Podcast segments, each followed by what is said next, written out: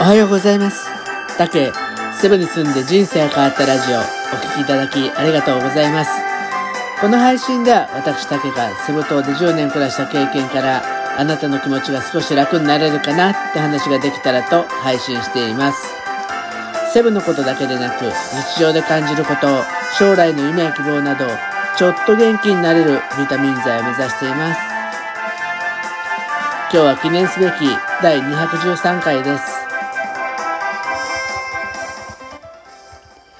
えっ、ー、とね、まだ実はちょっとブログの執筆とかがスランプを抜けきれなくて、今日もなんかテーマを決めるのにすごい時間がかかってて、結局今もあの、音声配信も夜中の 録音をしてるような状況なんです。でもね、あの、ブログ自体は去年の7月から書くようになって、音声配信の文字起こしもね、最近、あの、合わせてブログにしちゃってるんですけど、まあ、それを合わせるとね、えー、この、今日、あ明日、今日上げる記事が、えー、138本目になります。どれもね、2センチから3センチぐらいのボリュームなんで、まあ結構ね、今までの自分としては、ずっと書くことっていうことに関しては結構コミットしてきたと思うんですよ。で、これってね、多分ね、実感として将来絶対役に立ってくれると思うし、まあ将来だけでなくてね、今でもすごい役に立ってると思うんです。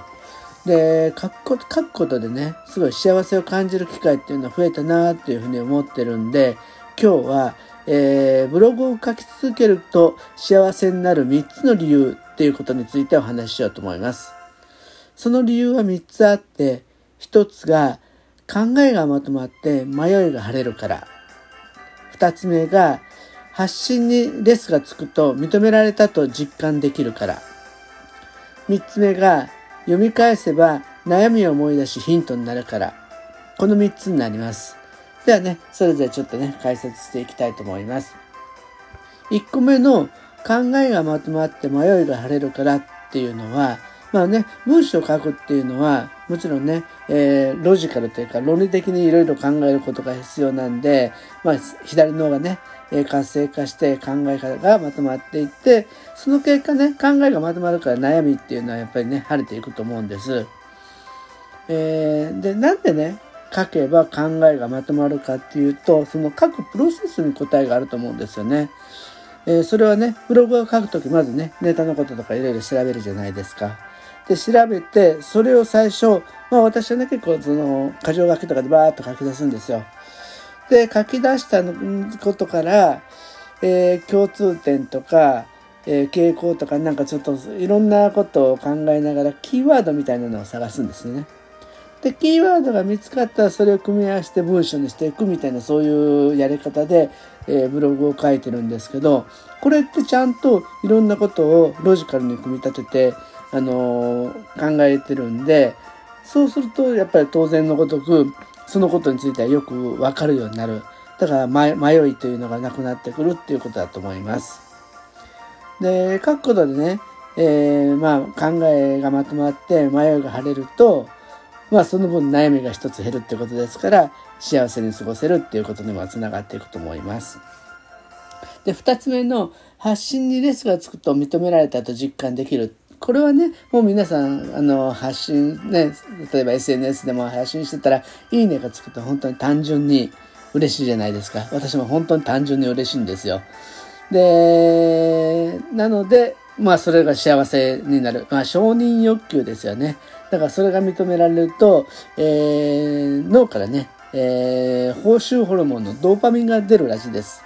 で、ドーパミンはやる気を巡らせて、前向きな好循環を生む、えー、ガソリンみたいな働きをしてくれるっていうことなんでね、えー、レスがつけばどんどんどんどんやる気が出てね、テンションが上がって、また確保も進むっていうね、えー、高スパイラルに乗っかっていけるかもしれないですね。でも一方ね、あの、ちょっとスランプの時は、いいねがなかなかつかなかったり、ゼロいいねの更新なんかがちょっと続くとね、かなりメンタル的には辛いって感じる時もあると思うんですけど、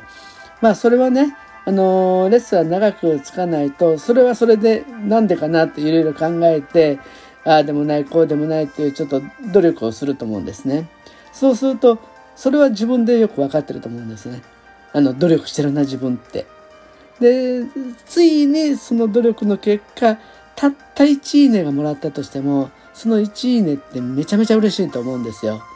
あの、毎日毎日、あの、いいねがたくさんついて、ちょっといいねになれて、今日は30いいねか、ちょっと少ないよな、みたいな、そんな感じになると思うんですけど、あのー、ずっとね、あの、努力して、ようやく得れた1いいねっていうのは100いいねぐらいのね、価値があるようなぐらい喜べると思うんで、その1いいねをもらえることで、すっごい幸せになれると思うんですよね。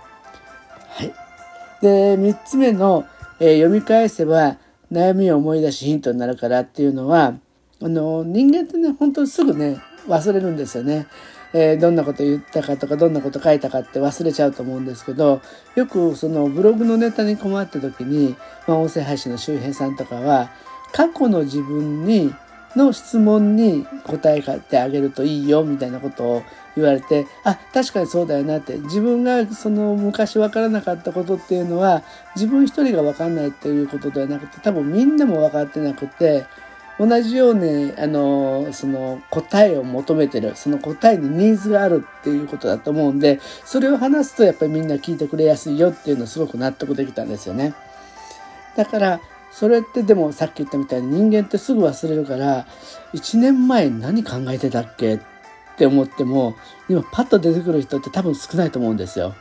私も1年前何考えてたんだろうと思っちゃうんですけど、1年前のブログを読むと、その時にね、こうやって一生懸命考えて書いたことを、がそのまま文章として残ってるから、あ、そうだそうだ、当時は、1年前はこんなこと思ってたんだって、これがわかんなくて悩んでたんだっていうと、この1年で自分が多少経験してしてきたことを、まあ、解決案にならなかったとしても、そのプロセス一つのヒントぐらいはもらってると思うんですね。経験してると思うんですね。それを言あの書いてあげると、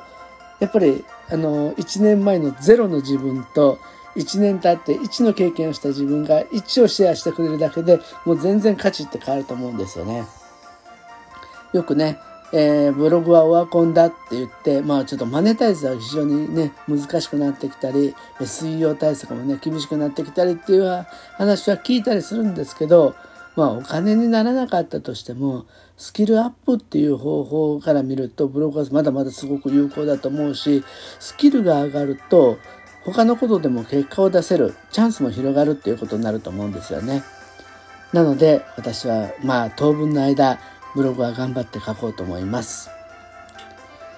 はい。えー、今日は、今日もね、なんか今週はちょっとね、梅雨の中休みというのかね、ただ暑いですよね。あの、急にね、温度が上がってると、やっぱりあの、熱射病とかなりやすいので、皆さん体調管理には気をつけてくださいね。で、コロナも、やっぱりもうね、ちょっと収まってきたとはいえね、今が多分辛抱の一番最後のフレーズになってきてる、フェーズになってきてると思うんで、頑張ってコロナ対策もお願いします。